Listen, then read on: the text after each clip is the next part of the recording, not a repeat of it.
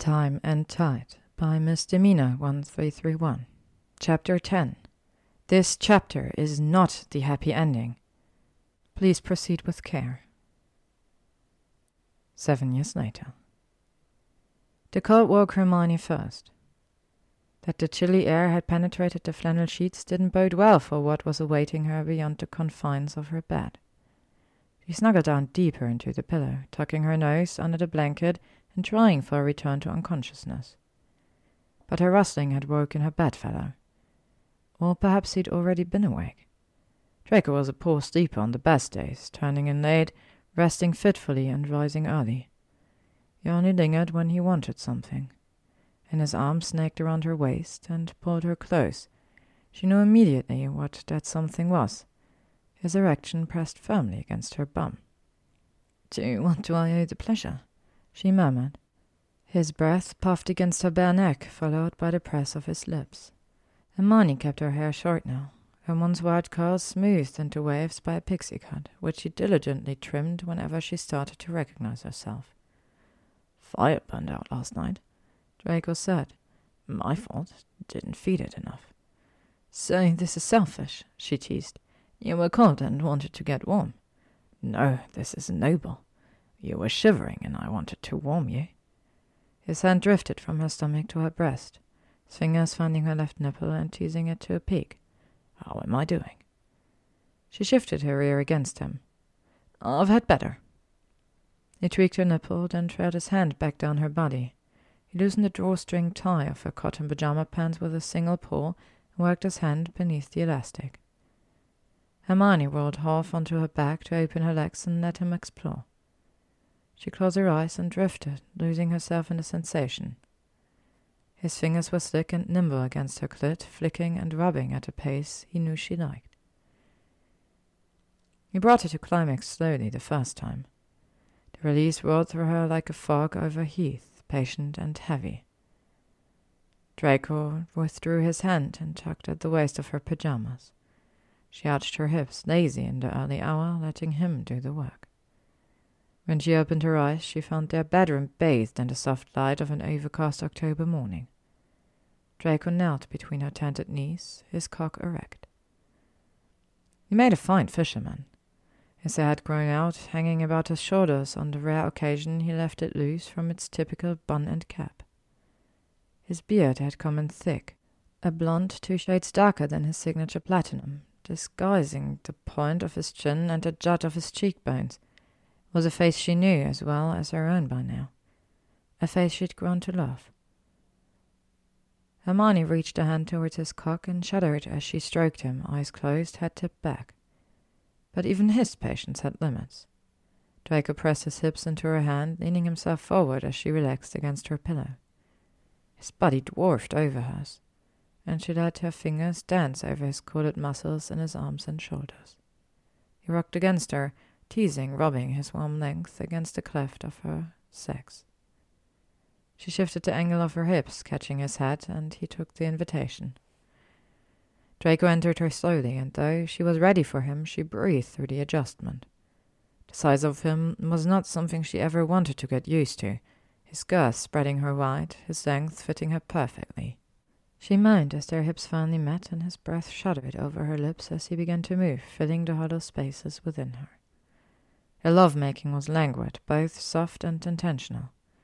She captured his lips in a kiss and breathed him in, matching his movement with her own and enjoying the gradual build.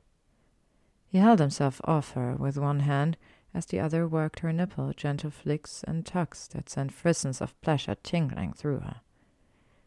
She felt a loss when his hand trailed from her breast to beneath her, his grip tightening. Hang on to me. Instruction, voiced low. Her grip on his shoulder tightened. With what felt like no effort at all, he set them up. Gravity brought her down around him, their angle shifting so that her clit rubbed against his pelvis and his cock rubbed against some secret sensitive place within her. Assuming control, she rocked her hips against him. Her pace was faster than what he'd said, her movements greedier and pleasure seeking. Both of his hands were on her breasts now, kneading and tugging as she worked herself against him. His beard scratched against her skin as he tried kisses along her collarbone and up her neck. Her name, a whisper, a warning, but above all, a secret. Hermione. She felt herself tighten around him, the pressure welling, the muscles of her core on her hair triggered set to explode. Again, she whispered. Hermione. His fingers pressed into her skin of her hips, rocking her forward and back, increasing the friction, the tempo. She felt his cock grow impossibly larger within her, thick and ready. Now, Draco! He moaned into her shoulder like a starving man. Now! A final deep thrust spelled his end. Draco came inside of her, his cock pumping with each wave of release. His pleasure was the catch that loosened her own. She clenched around him as a second orgasm overtook her, wiping away everything but him. The sour taste of his skin, the musk of his release, the strength of his arms. The way he said her name, how he risked it for her, how they risked it for each other. Because that's what this was time stolen in a world from which they'd chosen to disconnect. The destruction of the Order had indeed been its death knell, and Voldemort's ascendance was completed soon after. Their names, their true identities, were hidden by necessity but bared to each other in these moments of intimacy, where she at least could embrace who she was and what she'd done while remaining separate from the guilt of it. In her new life, Hermione didn't crusade for the rights of others or fight against a pernicious evil. She was just a young woman who worked in the Helmsday Cafe, quite bookish and little sad. People called her Jean, if they knew her name at all, and Draco, Lewis now, was no longer a man held hostage by powers he couldn't overcome. He had joined a fishing boat crew, earning calluses on his palms and the respect of his crewmates. They had hidden their wands beneath a stone in front of their shared hearth. They had found no reason to draw them. Magic no longer had a presence in their lives. At least not the type they had grown up knowing. The magic they claimed now was found in each other, in how they came together when every inch of her pressed against every inch of him, in how they separated when Hermione would cook breakfast and Draco would head out back to split wood for the fire and how they lived as an ordinary couple with pasts they didn't discuss and a future they tried not to plan. Hermione rested her head upon Draco's shoulder, skin prickling with goose flesh as he trailed his fingers up and down her back. Will you swim today? She heard the catch in his tone and pushed herself up, searching his eyes and finding a familiar fear buried within a storm cloud grey. Hermione thought suddenly of her grandfather who had stolen her grandmother's sealskin and kept it hidden for most of her life. At the time, Hermione had thought his actions cruel. Now she knew better. Her grandfather was right to be distrustful, not of her grandmother, but of the sea.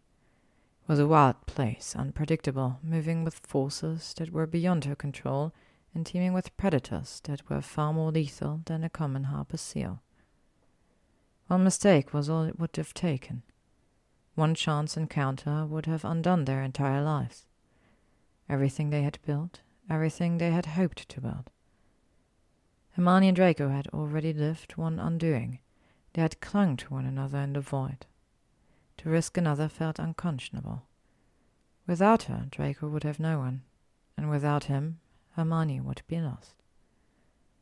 She smiled and pressed her lips to his, a reassurance and a promise. She wouldn't swim today. She wouldn't swim for the rest of the year. The parts of her that yearned for freedom, which ached for flight and purpose of the grand ideations of youth, had been worn smooth, finally weathered by time and tide. The end. Thank you for listening to Time and Tide by Misdemeanor 1331. If you'd like to stay up to date on upcoming chapters and stories, you can follow me on YouTube, Spotify, and AO3.